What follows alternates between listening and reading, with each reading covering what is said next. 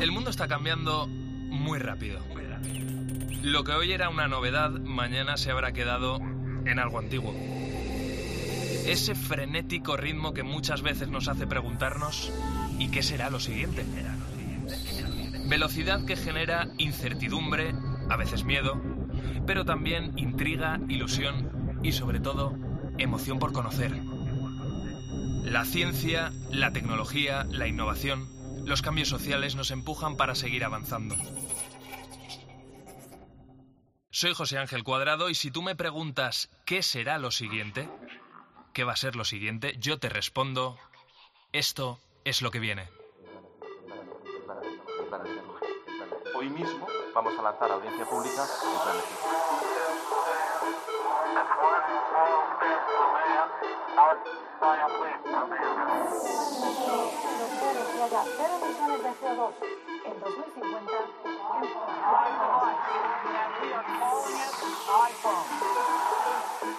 el comité ha llegado a una conclusión científica clara. Es una vacuna segura y efectiva. La tercera misión de SpaceX se ha acoplado con éxito. En COPE, José Ángel Cuadrado. Lo que viene.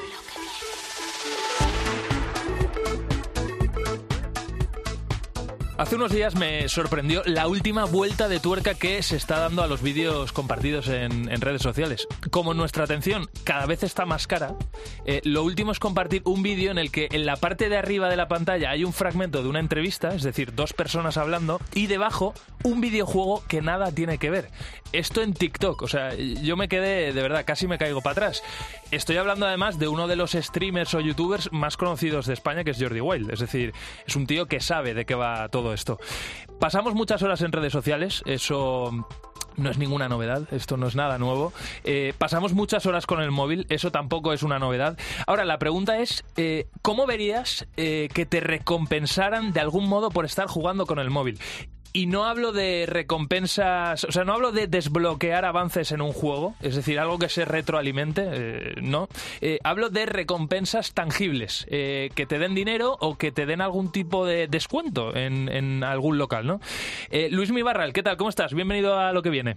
Hola, ¿qué tal, José? Encantado de estar aquí contigo. Igualmente, igualmente de volver a, encontrarnos. Eh, básicamente, esto último que he dicho es vuestra propuesta, ¿no? Estáis, eh, en tu caso, estás impulsando una aplicación llamada Alianza Win que le propone al usuario jugar a cosas similares al Sudoku o al Tetris para conseguir descuentos en bares y restaurantes de Murcia, de momento. Em, claro, tú eres investigador social y si estás empujando esto es porque has visto una tendencia en la sociedad muy clara. ¿Cuál es esa tendencia?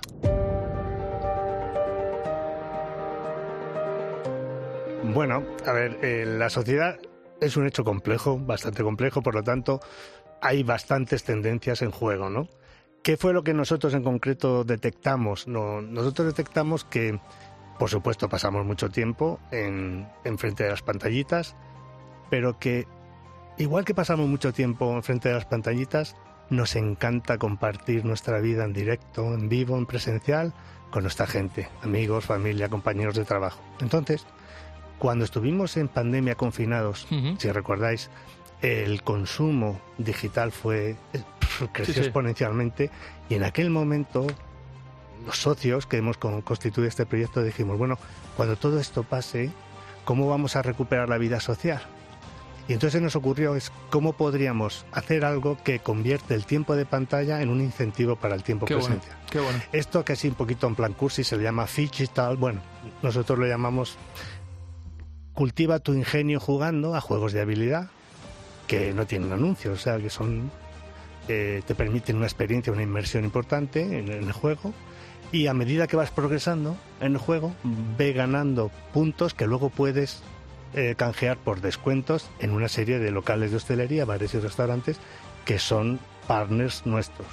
Y este es el, esta es la idea original, es la idea que hemos puesto en juego y es la idea que, que hemos lanzado hasta ahora en la ciudad de Murcia con bastante buen resultado. Estamos bastante satisfechos. Sí, porque esto además es una propuesta de valor a lo que sucede hoy en día en las redes sociales. Lo digo porque eh, a mí mismo me pasa y si hablas con cualquier persona te va a decir lo mismo. No, es que me he tirado una hora, una hora y media en TikTok y no he sacado nada de, ello y sin embargo al día siguiente ahí estás otra vez. Quiero decir, aquí vosotros proponéis, ok, invierte tiempo en un juego que además, como tú decías, eh, te hace trabajar, ¿no? Exacto. Y, y ese tiempo de alguna manera te lo van a recompensar. ¿Tú crees que esto de alguna manera se lo van a replantear las redes sociales o que para las redes sociales como Instagram, TikTok, este tipo de propuestas es inviable porque ellos quieren que la gente esté cuanto más tiempo mejor en su plataforma. A ver, tal, tal y como es el modelo actualmente, que estas redes sociales en el fondo son plataformas publicitarias, su interés es mm, pares de ojos allí. Es decir, tiempo de pantalla.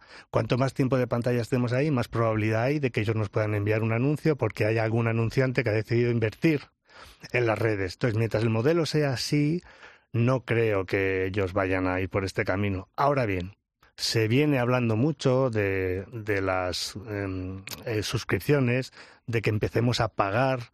Fíjate lo que pasó en Spotify, ¿no? Spotify cuando llega, cuando llega a España, llega el modelo freemium. Tú recibías anuncios y los anuncios eran llegaban a ser tan molestos a, propósito para que decidieras hacerte la cuenta premium y la pagamos con mucho gusto. O sea, mm, hemos encontrado que pagar 10 euros al mes o 4, 8 o 12 por tener una muy buena experiencia con la música merece la pena. De hecho, fíjate, en una investigación reciente que hemos hecho, te va a sorprender este dato. Los usuarios donde el porcentaje de cuenta de pago premium en Spotify es mayor son los menores de 30 años que son los que tienen menos renta. Tal cual. Ahí lo tienes. Eso es una, en, teoría, una paradoja, pero no. no, eh, parece una paradoja, pero tiene todo el sentido. Es decir, cuando encontramos aquello que nos aporta valor, encontramos el modo de pagarlo. Mm. Eh, oye, eh, con Alianza Wind eh, decíamos que de momento estáis solo en, en, Murcia. ¿Cómo ha sido esa experiencia en la que de alguna manera habéis conectado dos mundos, el mundo digital y el mundo físico, que cada vez se va a ir, se van a ir fusionando más? De hecho, claro, a mí no me gusta hablar de las nuevas generaciones porque yo tengo 30 años, parece a veces hablando que sea un viejo, ¿no? Soy un tío joven, pero, pero es verdad que los chavales de 13, 14 llega un punto ya en el que yo creo que no diferencian entre la relación digital, la relación de verdad. Hablan con un amigo a través de Instagram, se hacen un directo a través de Instagram que dices una cosa loca, pero si estáis al lado. Sí, eh, bueno, pues eh, lo digital más que un canal mm, es, una, es un, medio más en el, en el, cual tú te relacionas con las personas. Lo importante es la relación con el otro. O sea, lo que los jóvenes tienen clarísimo, y no solo los jóvenes, también los adultos, pero los jóvenes tienen clarísimo que sin sus amigos no van a hacer nada. Entonces, no sin mis amigos. Entonces, que me tengo que relacionar contigo a través de TikTok, lo voy a hacer. Que va a ser tomándonos un café, que va a ser en el 100 montaditos, que fíjate cómo está el 100 montaditos, petado, ¿vale? Va a ser en el 100 montaditos, que va a ser en el parque con un botellón, con un botellón, que va a ser que nos vamos a ir eh, en bicicleta esta, esta mañana a la montaña. Lo importante es la relación, ahí es donde está el imán. Entonces, hay algo de lo que hablamos en su día, recuerdo cuando nos conocimos, que es ese concepto del me, we me, we, que es la danza del yo y el nosotros. Entonces, ese, ese efecto de si no crezco como mí, o sea, si, si yo quiero crecer como mí, tengo que crecer como we, o sea, con mi gente. Y mi gente me hace crecer también. Entonces, esta danza del yo y el nosotros está cada día más, más presente. Entonces, que se relacionan en TikTok, sí, pero también en la playa, también en el deporte, también, en fin. Muchos sitios. Estamos aquí en, lo que viene hablando con Luis Mi Barral. Estamos hablando de una aplicación, estamos hablando de algo digital. Lo sorprendente es que todo esto lo está impulsando una persona que es investigadora social, con la que es muy interesante hablar porque puedes tocar muchos temas. Eh, ahora vamos a tocar esos temas eh, que profundizan un poco más eh, en las relaciones sociales y, al final es la base ¿no? de, esta aplicación Alianza Win que habéis desarrollado vosotros. Pero antes sí que quería destacar una cosa que me parece muy llamativa. Esta aplicación ahora mismo, esas recompensas las, las podéis canjear se pueden canjear en bares y restaurantes de Murcia, pero lo chulo de los datos que he visto que me habéis pasado es que hay mucha gente que lo está canjeando que no es de Murcia, con lo cual ahí se está fomentando un turismo de gente de fuera. Eso es muy potente para toda España. ¿eh? Sí, hemos descubierto recientemente, nosotros, no, no digo que este fenómeno sea nuevo, nosotros lo hemos descubierto, eh, lo que podemos llamar el turismo o el ocio de tapeo. Sí, porque el turismo gastronómico, todo eso está muy desarrollado. Michelin, la guía Michelin ya Sí, sí. No, no, el turismo de tapeo es me voy a una ciudad o hoy quedamos para tapear, en vez de para patear la ciudad, para tapearla, ¿vale? Este es un juego un poco tonto, pero bueno, ese turismo de tapeo hace que de repente una ciudad, como pueda ser Murcia, como pueda ser Cuenca, como pueda ser Zamora, que no te hubieras planteado nunca pasar un fin de semana, de pronto dices, uy, vámonos a Zamora, ¿qué vamos a hacer en Zamora? Pues bueno, el románico y todo eso, y además vamos a tapear, que hay unos sitios estupendos. No vas a, a la mesa de mantel, ¿vale? No es mm, la guía Camsa, no es la guía Repsol, no es Michelin, es el tapeo. ¿El tapeo que tiene? El tapeo asocia el placer, el placer, el placer sensorial, con la amistad. Se tapea en amistad. Entonces, eso, eso es, esa, me decía hoy una amiga, eso es medicina del alma. Tal cual, es. tal cual. Entonces, ¿cómo concebimos nosotros la hostelería? La- para nosotros la hostelería no es el lugar donde se come y se bebe. No, es el lugar donde nos encontramos con nuestra gente. Entonces, los bares y restaurantes en un país como el nuestro, además, son pequeños templetes de la sociabilidad, del encuentro, de la relación. Y eso es un valor enorme. Entonces, nosotros, como empresa, lo que queremos es facilitar el encuentro entre mm, la hostelería y el público. Fíjate qué interesante que es el único sector donde se dice que los clientes son la parroquia. O sea, la clientela del bar es la parroquia, es decir, tiene un toque sacro. Sí, sí. Porque es verdad, se pone en juego algo muy, muy importante, que es el encuentro. Mm. Y bueno, por eso estamos tan, tan encantados con este proyecto, que está funcionando muy Mm. bien. En este programa yo tengo un termómetro de si los temas interesan o no y es mi técnico de cabecera que Rafa. Cuando Rafa está atento con la cara ahí pegada al cristal es que los contenidos están funcionando y yo me, me- me relajo. Eh, oye, Luismi, eh, te voy a hacer un par de preguntas más. Vamos a, vamos a abrir eh, eh, esa visión ¿no? y vamos a hablar de algunos temas sociales. Vamos a analizar lo que viene a nivel social. ¿no? Tú y yo hemos estado hablando fuera de micros de algunas cosas en las que vienes trabajando bastante tiempo. Y, por ejemplo, qui- quiero que hablemos de la tendencia con respecto al dinero, ¿no? Eh, hablando del trabajo, ¿no? Yo tengo la sensación, también cuando hablo con gente que me, que me rodea, que la gente más joven hoy en día en un trabajo ya no valora tanto la progresión, que también algunos sí, sino que lo que valoran es, oye, yo me conformo con ganar lo suficiente para cubrir mis necesidades y tener tiempo de ocio para dedicar a mis jóvenes y tal.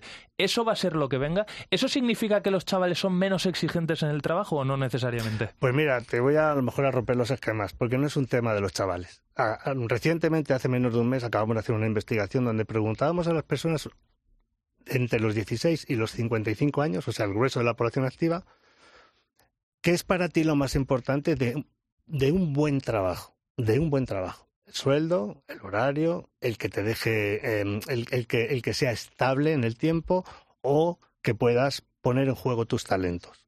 En todas las generaciones. Number one, el tiempo, es decir, el horario. Y en todas las generaciones, number two, el dinero. Tiempo y dinero. Vivimos en la era del tiempo y el dinero.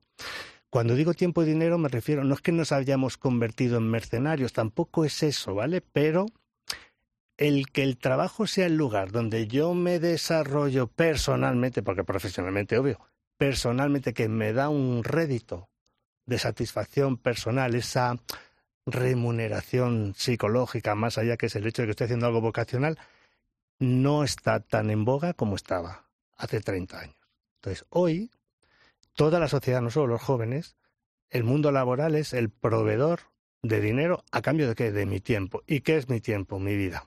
Entonces me voy a pensar muy, muy, mucho dónde, dónde me ubico.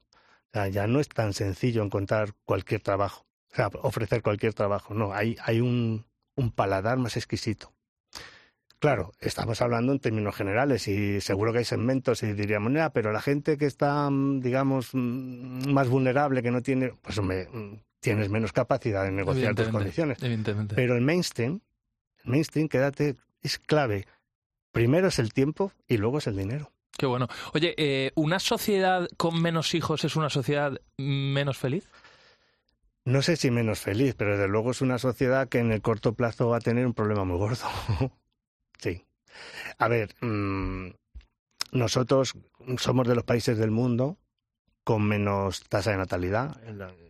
Eh, no sé si la última vez que miré el dato, el número de, hijos por mujer en edad fértil es 1,2, cuando la tasa tiene que ser de 2,1 para asegurar la, el reemplazo Sí, pero yo. Luis, voy aquí Sí. más allá de asegurar el reemplazo. Sí. Yo me refiero más a la proyección de una persona hacia sus hijos. O sea, ¿qué grado de felicidad supone eso para...?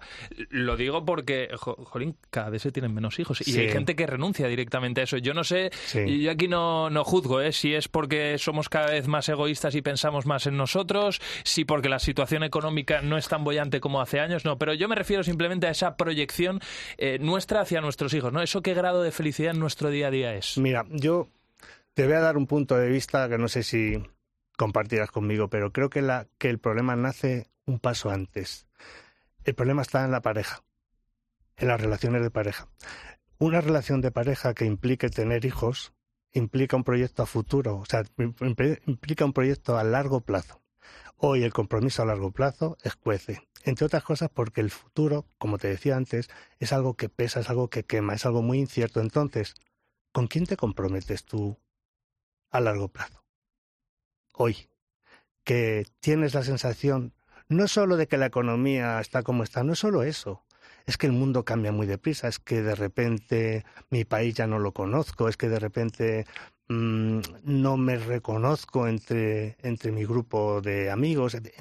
Tengo ciertas dudas de que el futuro vaya a ser algo ilusionante y más bien tiendo a pensar que va a ser algo amenazante. Entonces, ¿quiero traer a un hijo a un futuro amenazante? ¿Quiero comprometerme con un esposo, con una esposa, con un hombre, con una mujer, da igual, a largo plazo? Porque el proyecto familia implica largo plazo. Entonces pienso que este es el, tema de fondo, es ¿en, en qué medida estamos dispuestos a comprometernos a largo plazo. Qué bueno esta, esta reflexión eh, que acabas de dejar, Luis. Te voy a hacer una última pregunta porque teniendo aquí a un investigador social en, en el programa en el que hablamos de ciencia, de tecnología, en el que hablamos mucho de inteligencia artificial, me interesa también tu visión, eh, lo que hayas podido rascar, lo que hayas podido analizar sobre el impacto que va a tener la inteligencia artificial, que está teniendo la inteligencia artificial sobre nuestra sociedad. Eh, ¿Hacia dónde vamos a ir? Eh, ¿Dónde vamos a llegar con, con- con esta tecnología? Yo que, que quede claro que estoy muy a favor, ¿eh? y de hecho Sí. la utilizo en mi día a día. Pero todo esto, ¿cómo nos va a afectar como sociedad? A ver, es la pregunta del millón. En una visión general, evidentemente la inteligencia artificial será algo netamente positivo, ¿no? Los tiempos marcan el progreso, van por esa línea y pienso que, que la inteligencia artificial la vamos a incorporar a todo tipo de actividades en nuestra vida. ¿Que tiene puntos de sombra? Pues por supuesto, lo va a tener como, como muchas tecnologías la tuvieron. Ahora bien, ¿qué es lo que, qué es lo que nos está metiendo a la inteligencia artificial también al- a la humanidad, al concepto del humano? Nos está metiendo una duda. Una duda. ¿Cuál es? ¿Nos van a sustituir? Entonces ahora mismo en la humanidad hay como dos grandes retos, dos grandes pre- preguntas, dos grandes movidas. Dos grandes, grandísimas. Una es la relación con el planeta. Oye, ¿esto va a durar? Oye, ¿esto se va a la mierda? Con perdón. Sí. Y dos, la relación con las máquinas. Entonces el humano está ahora mismo, una gran parte de su expectativa de lo que va a acontecer en el futuro tiene que ver cómo se responde a, a estas dos preguntas. ¿Qué pasa con el reto climático, Sí, planetario, la biosfera, etcétera? Es decir, ¿qué pasa como ser vivo? ¿Qué futuro me espera como ser vivo? ¿Y qué pasa con las máquinas? ¿Las máquinas me van a sustituir? ¿Las máquinas me van a hacer la vida mejor o me van a convertir en un mueble que me pueden arrumbar? ¿Las máquinas van a crear un tipo de sociedad? mm, o no la van a crear, pero van a contribuir a que la sociedad sea cada vez más, menos interesante, menos sexy. Es decir, si el planeta nos, nos pone ante un reto de como ser vivo, las máquinas nos lo están poniendo como ciudadanos. Entonces, ser vivo, ciudadano, son dos dimensiones que están ahora viéndose en esta tensión, ¿no? La relación del humano con la máquina, la relación del humano con el planeta. Entonces es interesante, ¿no? Lo siguiente. Muy interesante. Lo siguiente. Pues oye, eh, Luismi Barral, eh, hemos terminado hablando de muchas cosas. Empezamos eh, hablando de Alianza Win, que es esa eh, aplicación que ya está disponible, que te recompensa jugando en bares y, y restaurantes de, de Murcia. Ojalá ampliéis y lleguéis a, a muchas ciudades de, de España. Y hemos terminado hablando de la inteligencia artificial. Ha sido tan interesante estos 15-16 minutos que, que hemos compartido que te agradezco muchísimo tu presencia aquí en, en lo que viene de COPE. Pues, por supuesto, te lo agradezco yo a ti también. por, por el apoyo, por la ayuda que nos prestas y porque siempre es un placer escucharte y, compartir contigo. Luismi, seguimos en contacto. Venga. Continuamos aquí en lo que viene hablando de ciencia, de tecnología y de muchas más cosas, por ejemplo, de cambios sociales en COPE. En COPE, lo que viene. José Ángel Cuadrado. Pues seguimos aquí en, lo que viene analizando cuáles son algunas de las startups que más están pegando en nuestro país eh, en estos meses y que van a tener mucho recorrido en los próximos meses y los próximos años. Hoy vamos a volver al sector de la medicina que tantos avances nos está ofreciendo. Si eres seguidor habitual de este programa, eh, sabrás que le hemos dado voz a muchos proyectos, a muchas empresas emergentes que están dedicando sus esfuerzos y su talento a este sector.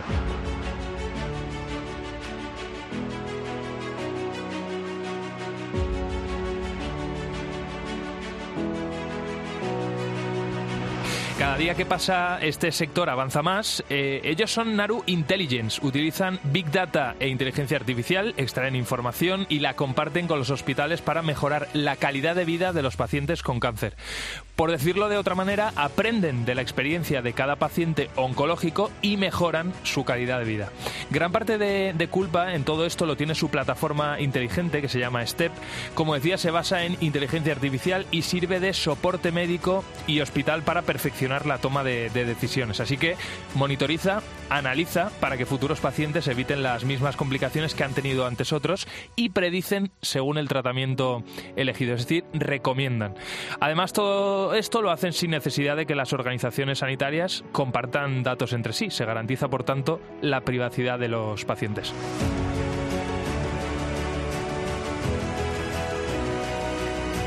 vamos a saludar a una de las personas que está impulsando este proyecto, que ya me está escuchando, y que es Elena Santana, directora comercial y de desarrollo de negocio en Naru Intelligence. Elena, ¿qué tal? ¿Cómo estás? Bienvenida a lo que viene. Muchísimas gracias por la invitación, encantada de saludaros. Igualmente. Eh, em, Pablo ya nos ha dado alguna pincelada de, qué tecnología no estáis utilizando ahora mismo para ayudar a, tanto a los pacientes que, tienen cáncer como a los médicos que, los tratan.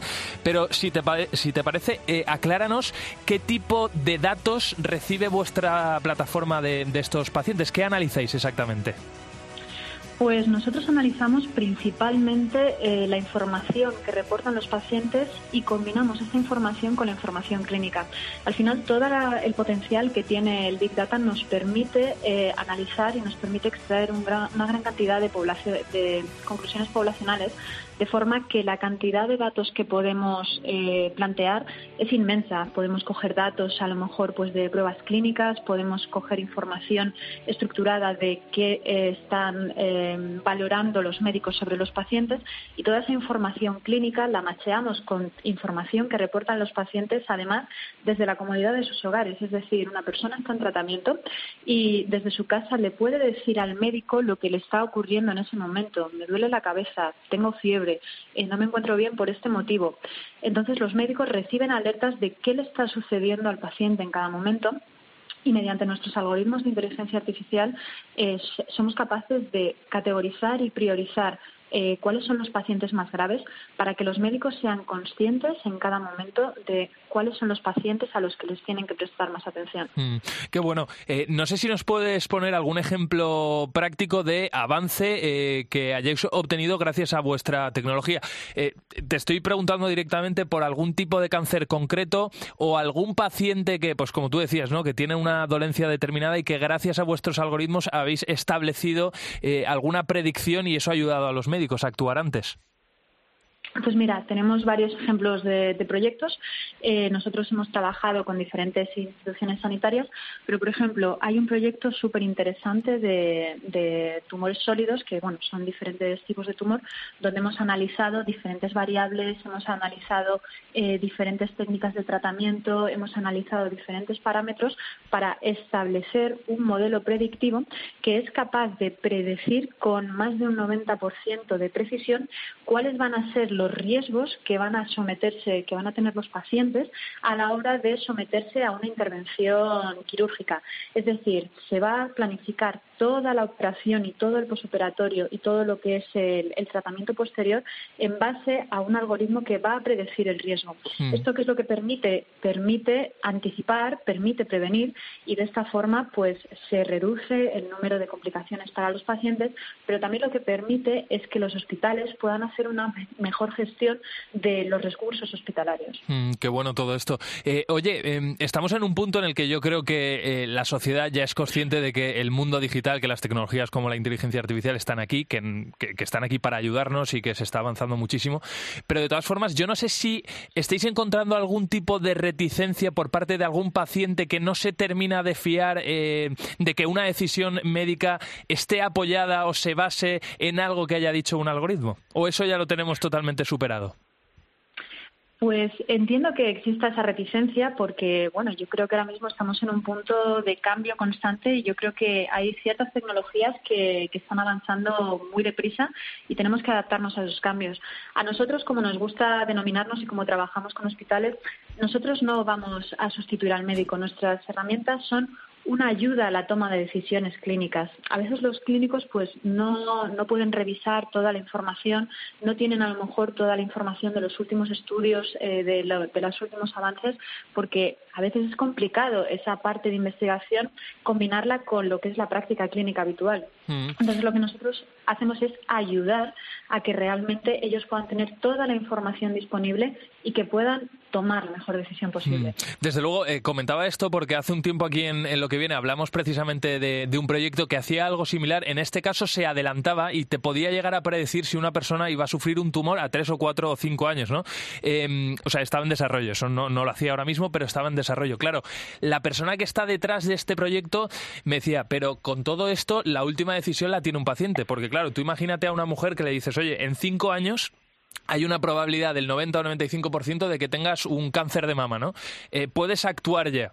Eh, pero no se garantiza al 100% que ese tumor vaya, vaya a estar ¿no? en el cuerpo de esta persona. Es decir, hay una probabilidad del 95%, pero hay un 5% eh, que dice que no. Entonces, claro, la última decisión, como tú decías al final, la toma el médico o si tiene que decidir algo, lo, lo decide el paciente, ¿verdad? O sea, el algoritmo, la tecnología es simplemente una ayuda.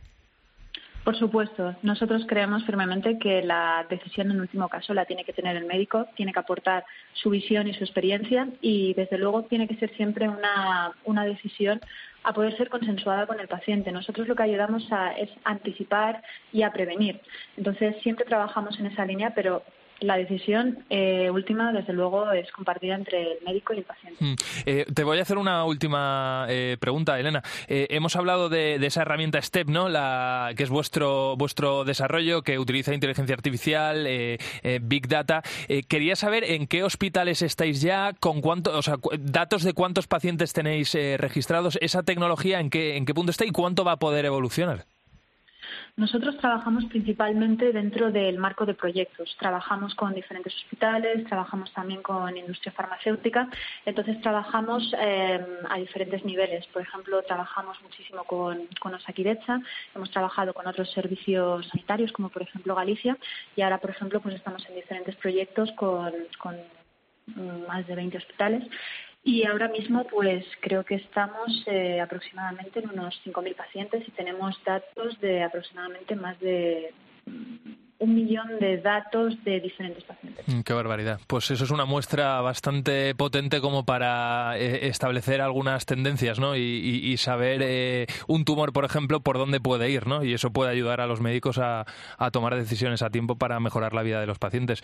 Pues, eh, Elena, os vamos a seguir la pista. Elena Santana, directora comercial y de desarrollo de negocio en Naru Intelligence, esa tecnología puesta en favor, puesta al servicio de, médicos y pacientes que, que sufren un cáncer para adelantarse y, echarles un cable para que la vida sea un poquito mejor y si es posible que, se curen, claro. Elena, cuídate mucho y gracias por habernos dedicado un rato aquí en lo que viene. Muchísimas gracias a vosotros. En COPE, lo que viene. José Ángel Cuadrado.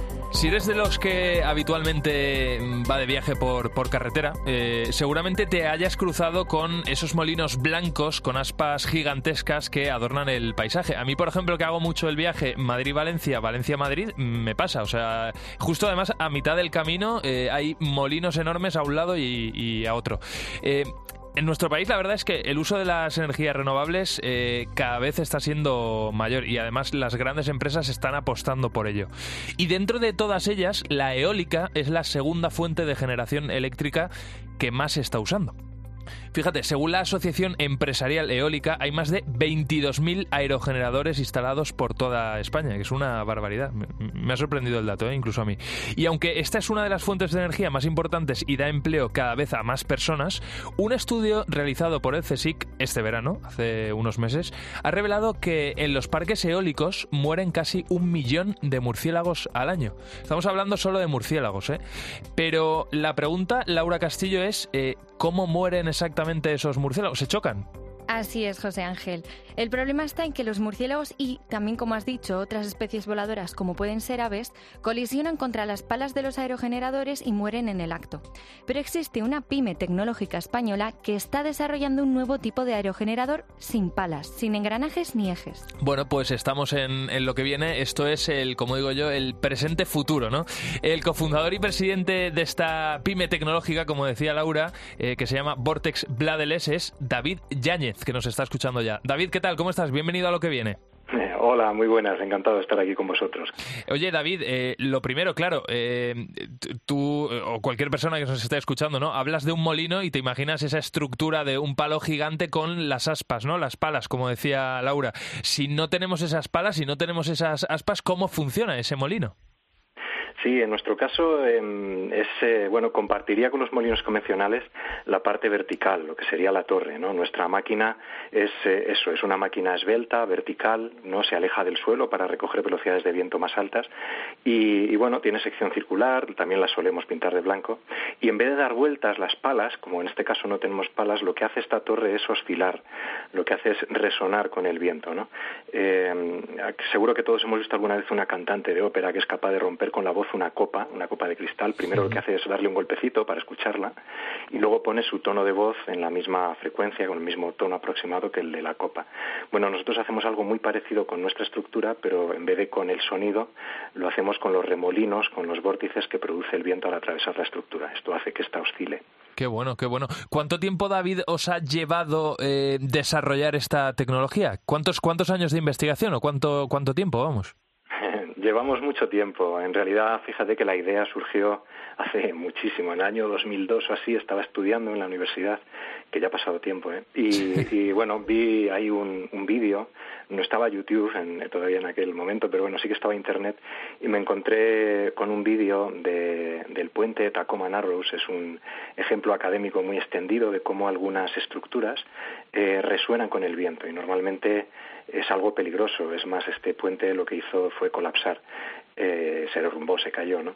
Y bueno, como digo, normalmente esto es un problema o es considerado un problema, pero en aquel momento la idea fue, oye, a lo mejor esto que, bueno, para la mayoría de las estructuras es un problema, quizá también pueda ser eh, de alguna ayuda o una solución para desarrollar una tecnología eólica diferente a, los molinos convencionales que conocemos. Mm, em, claro, eh, habrá gente a lo mejor que está diciendo, vale, esto es, es, muy bonito, la tecnología tiene muy buena pinta, además la has descrito muy bien. La pregunta es si genera la misma energía que un molino normal. O sea, ese aparato vuestro, eh, al final, ¿el rendimiento que ofrece es el mismo?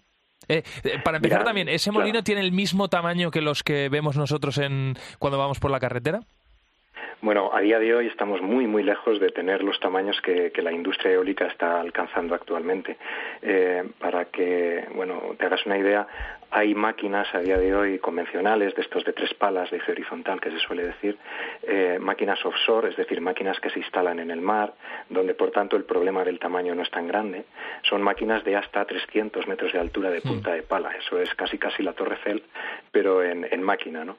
Nuestra máquina, bueno, en teoría, en teoría sí, en teoría teoría el cielo es el límite y se podrían hacer máquinas muy grandes, pero, pero ni, ni mucho menos. ¿eh? Tenemos máquinas ahora mismo muy pequeñas porque en realidad entendemos que, que nuestros primeros pasos deben de ir dirigidos al, al entorno urbano, residencial, y tratando de buscar bueno una solución para, para tener eh, poder recoger la energía del viento que atraviesa nuestros tejados no igual que, que ahora mismo mucha gente afortunadamente tiene paneles solares ¿no? que son una fuente de energía estupenda pues eh, las máquinas convencionales que son muy exitosas las grandes no lo son tanto las muy pequeñas. Y es quizá ahí un nicho de mercado que, que, nosotros quisiéramos eh, poco a poco ir en fin cubriendo y resolviendo ¿Y cómo va el proyecto, David? ¿Nos puedes contar un poco? ¿Hay alguna empresa ya que haya adquirido alguno que esté interesado?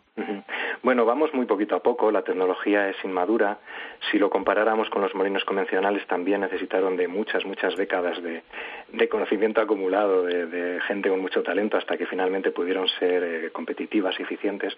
Y bueno, nosotros durante muchos años hemos estado funcionando como una startup, eh, digamos, eh, quemando recursos, por decirlo de alguna manera, y sí que es cierto que desde hace muy poquito tiempo, un año y medio, dos, pues eh, sí que estamos pudiendo empezar a vender equipos, no tanto para, para usuarios finales, en fin, para familias o para, para esta aplicación que, comentaba antes, ¿no? En, en viviendas y demás, eh, hemos encontrado pues eh, la posibilidad de seguir desarrollando la tecnología con proyectos eh, emblemáticos, empresas que, que buscan, en fin, tecnologías nuevas y diferenciadoras, también en la, en la licencia de, patentes, ¿no? Para en, en, en áreas eh, del mundo que son un tanto exóticas o que nos resultan difíciles para nosotros quizá desarrollar allí el, toda la actividad comercial. Y, y, bueno pues gracias a eso ya el, proyecto está convirtiéndose en algo mínimamente sostenible y seguimos mejorando la tecnología ojalá ojalá pronto es algo que estamos eh, deseando desde hace tiempo logremos fabricar la suficiente, el suficiente número de, de, unidades como para tener un precio lo más competitivo posible mm. bueno pues eh, ahí está esa tecnología que desde luego mmm, va a ayudar a que, como decía Laura, ¿no? Eh, al año eh, se eviten bastantes muertes, ¿no? De, de, animales. Y luego ahí está el, el reto que tenéis, eh, David, de conseguir una tecnología que al final se pueda equiparar a lo que hacen ahora mismo los molinos, tanto en tamaño, aunque tú dices que, bueno, que eso es más complicado, ¿no? Pero sobre todo en cuanto a rendimiento óptimo. Eh, nos quedamos con esa idea de que la tecnología eh, todavía no está del todo madura, pero que estáis evolucionando. Yo no sé, de todas formas, David, ya, por terminar, ¿eh? si os habéis puesto alguna fecha para poder lanzar al mercado esos primeros molinos. Digo lanzar al mercado de manera masiva, ¿no? O, o ir al mercado para ver si, si os los compran. Sí, es, es muy difícil en realidad dar, dar una fecha. Lo que sí que estamos contentos es que a día de hoy sí que estamos pudiendo vender algo, estamos vendiendo tecnología, equipos de 7, de 9 metros de altura en, en, fuera de España y fuera de Europa. Y bueno, al final con eso el, nos permite seguir trabajando. Somos una empresa muy modesta, muy pequeña, con recursos muy limitados y, y con eso pues eh, conseguimos lo, lo, que buscamos, ¿no? Poder seguir madurando eh, la tecnología y, y, y no, me da miedo dar, dar una fecha porque ya nos hemos equivocado alguna vez en el pasado, pero lo más pronto que podamos, sin duda. Bueno, pues David Yáñez, eh, cofundador y presidente de Vortex Bladeles, como hemos dicho, desarrollando un molino atípico, ¿no? Eh, y, muy bueno para, sobre todo para los animales, porque vamos a evitar esas muertes al no tener las palas, las aspas, el, el molino. Gracias por haber estado en eh, haber estado en lo que viene y te seguimos la pista. Estupendo, muchísimas gracias a vosotros. Hasta pronto.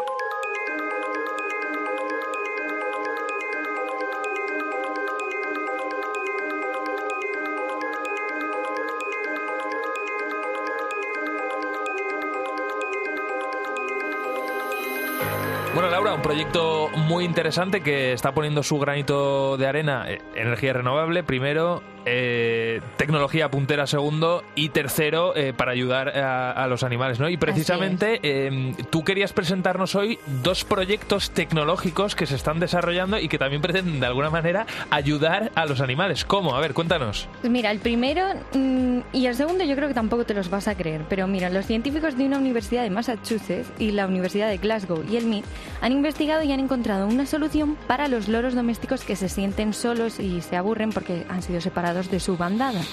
Porque aunque parezca increíble, estos investigadores han capacitado a las aves para hacer videollamadas. ¿Videollamadas? Videollamadas. ¿Cómo lo hacen? Ellos solitos. Bueno, primero les enseñaron a tocar una campana con el pico y lo siguiente ya fue tocar una pantalla táctil. Entonces los loros eligen la foto del loro con el que quieren hablar. Esto es real, ¿eh? Hay, hay vídeo y todo. Y así aprenden solitos a hacer las videollamadas. Y entre las conclusiones de este estudio, los científicos han revelado que los loros saben que detrás de la pantalla hay un loro real y no un vídeo, e igualmente algunos aprendieron nuevas habilidades de sus compañeros, como hacer sonidos nuevos. es tremendo, es tremendo. También te digo, los loros y, además determinadas especies dentro o subespecies dentro de los loros eh, son animales muy listos. O sea, eh, las cotorras, el loro este ahora mismo, el yaco, este, este que es gris mm. también, que vamos, que son, son muy listos. Bueno, eh, este proyecto desde luego interesante. Y el segundo, estoy viendo por aquí el título, que lo tienes en el papel, que es un Netflix para perros. Eh, venga, déjanos muertos.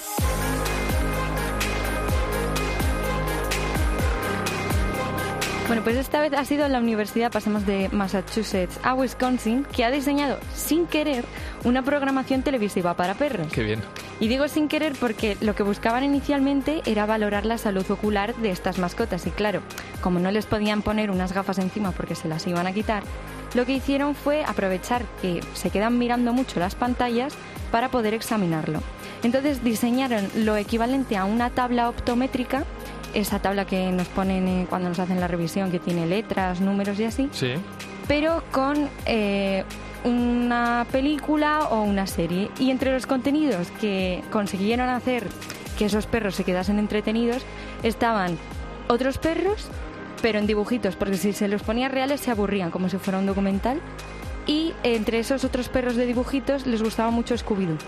Scooby-Doo. Scooby-Doo. Y también eh, les gustaba mucho el tráfico avanzando por una carretera.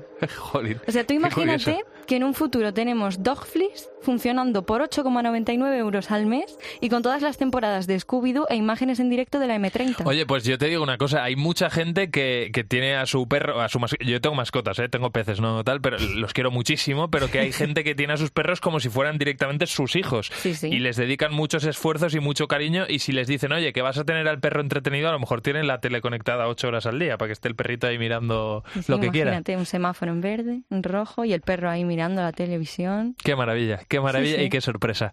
Bueno, Laura Castillo, como siempre, descubriendo el, presente futurible, ¿no? O el, presente futuro aquí en, en lo que viene. Gracias por estas propuestas, cuídate mucho. Igualmente. En COPE, lo que viene. José Ángel Cuadrado. Pues a estas alturas poco más vamos a poder aportar en cuanto a los pellets, en el sentido de, se ha contado casi todo, ¿no? Que ha sido un problema, que, que, ha afectado eh, a Galicia, ¿no? En las últimas semanas, eh, varias playas en concreto, se ha explicado ya este material, eh, en qué consiste exactamente, para qué se utiliza. todo eso ya lo sabemos, lo hemos contado aquí en, en COPE en los diferentes programas.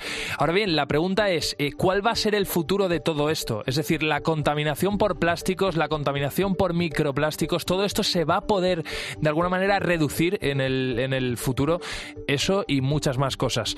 Eh, Daura Vego, Vega Moreno, coordinadora del grupo Open Plus y profesora de la Universidad de Las Palmas de Gran Canaria. Daura, ¿qué tal? ¿Cómo estás? Bienvenida a lo que viene. Muy, muchas gracias por invitarme. Oye, eh, una pregunta muy directa y también poniendo la mirada ¿no? en, el, en el futuro. Eh, ¿Es posible que en unos años, si esto continúa tal cual, haya determinadas especies de peces, de eh, moluscos eh, que no podamos comer o que, mejor dicho, que, que, nos recomienden no comerla porque, porque tengan mucho microplástico en su interior? Esa respuesta no, no la sé realmente, pero creo que insisto, debemos alejarnos de nuestra mirada antropocentrista, de decir, yo me podré comer este pescado, a pensar que nosotros somos absolutamente la única especie que limpia el producto antes de comérselo. Yo no me como el contenido estomacal de, de una sardina, de una lubina o de una dorada. El resto de los organismos del ecosistema sí. Entonces, no es solo el impacto que vaya a tener en el humano, que puede ser limitado, sino es nuestra responsabilidad con el ecosistema y con la salud oceánica. Y ahí sí que, sí que tenemos un, alto impacto en general, no solo no hablo de este vertido, sino en general, y una, y una gran responsabilidad que debemos asumir en algún momento, porque ahora de lo que se habla es de otro producto. Vamos a, pasarnos a los bioplásticos. No, señores, es un cambio de mentalidad, no un cambio de producto. Desde luego. Oye, eh, Daura, una última pregunta. Tú misma has dicho que que, vamos, que los eh, bioplásticos no te parecen una solución para, para todo esto, eh, que desde luego tenemos que cambiar ¿no? el, modelo de consumo actual, pero aún así, dando por hecho que el, el modelo económico y de consumo actual es muy difícil de cambiar, ¿no?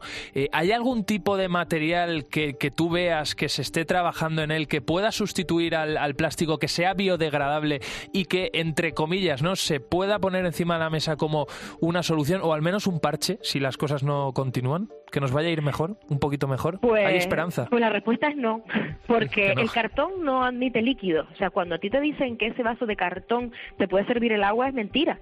El cartón eh, es permeable al líquido. Si retiene el líquido es que tiene plástico. Vale, a lo mejor no se lo está viendo, pero lo tiene. Y a partir de ahí tenemos que entender que efectivamente somos 8 mil millones de personas y si todos utilizan pues un plato de cartón, pues el problema lo tendremos igualmente. Y respecto a los bioplásticos, te dicen que tienen una tasa de degradación más rápida. Eso quiere decir que en vez de 400 años tardarán 50, pero con un índice de toxicidad muy superior que ya está evaluado, ya se están analizando. Y ya de momento los, los productos que hay sobre la mesa, digamos, nunca mejor dicho, tienen eh, una toxicidad mayor que, los plásticos tradicionales. Y en cualquier caso, unas tasas de degradación de 50 años no, no son asumibles. O sea, llevamos solo 70 conviviendo con el plástico tradicional. No podemos permitirnos otros 50 años para esperar a que se degrade. Bueno, Daura, eh, un, un saludo y ha sido un placer escucharte. Cuídate mucho. Muchas gracias. Gracias, adiós. En COPE, lo que viene. Lo que viene. José Ángel Cuadrado.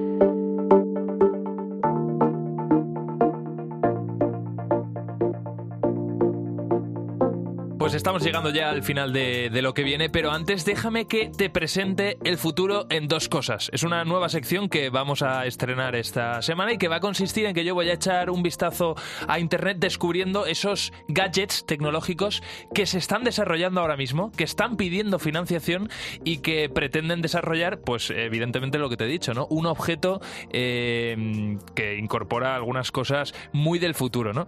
Esta semana, ¿qué quiero presentarte? Pues mira, quiero presentarte dos objetos.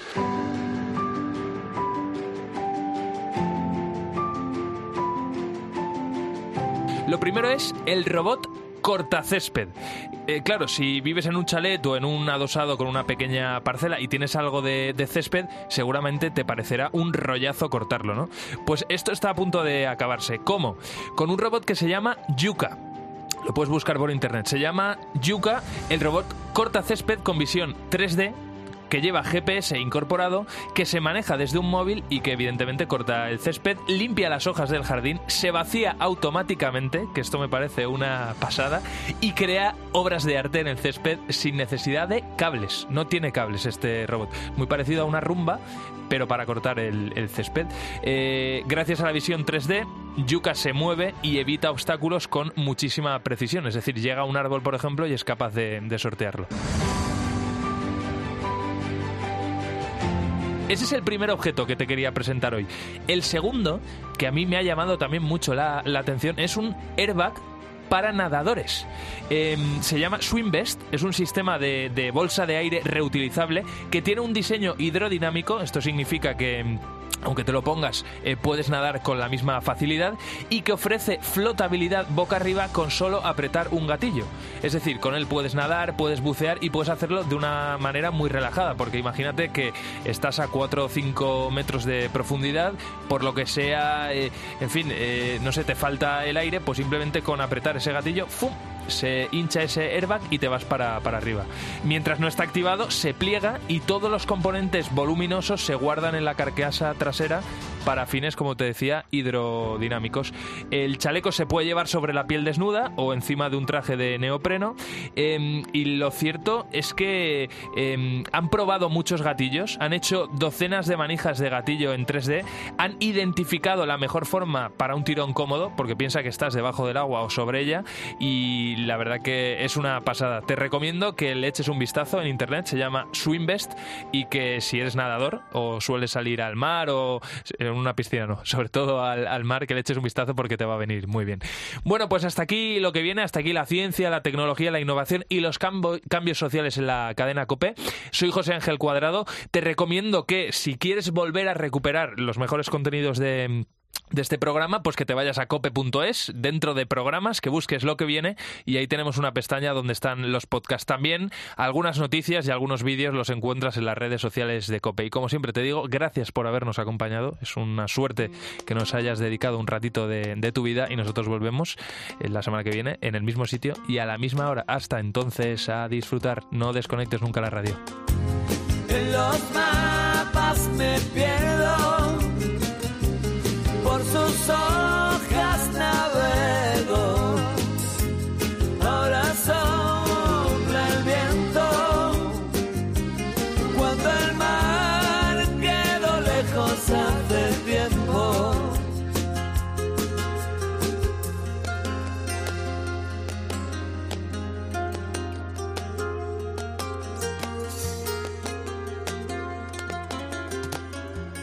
Ya no subo la cuesta que me lleva a tu casa.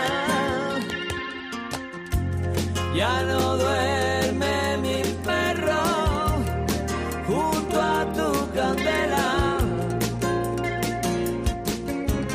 En los vértices del tiempo anidan los sentimientos. Hoy son